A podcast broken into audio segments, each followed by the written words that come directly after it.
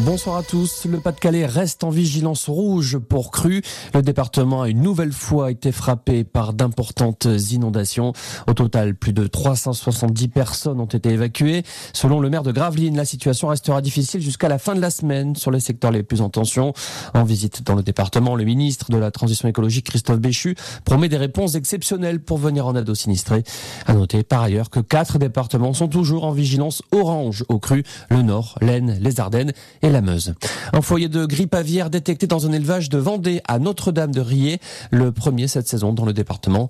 Une opération de dépeuplement des 8700 canards de l'élevage a été menée selon la préfecture. Des zones de protection et de surveillance de plusieurs kilomètres de rayon ont été mises en place pour éviter toute propagation du virus. Une femme interpellée dans les Hautes-Pyrénées après la mort de son ex-compagnon de 33 ans, retrouvé calciné dans une maison incendiée à Bagnères de Bigorre. L'identité du corps doit encore être formellement déterminée grâce à des analyses.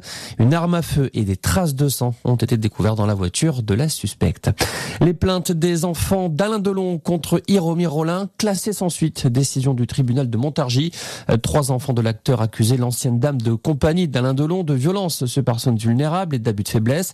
Par ailleurs, Anthony Delon accuse sa sœur Anouchka d'avoir mis en danger leur père. Il a déposé une main courante contre elle.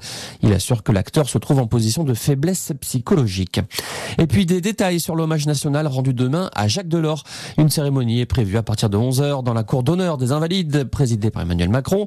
Un hommage, explique l'Elysée, qui vient saluer le parcours d'une figure de la scène politique française et européenne.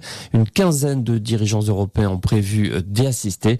Après l'éloge funèbre du chef de l'État, la Marseillaise résonnera aux Invalides, puis l'hymne européen, interprété par l'orchestre de la garde républicaine. Voilà pour l'essentiel de l'info. Excellente fin d'après-midi.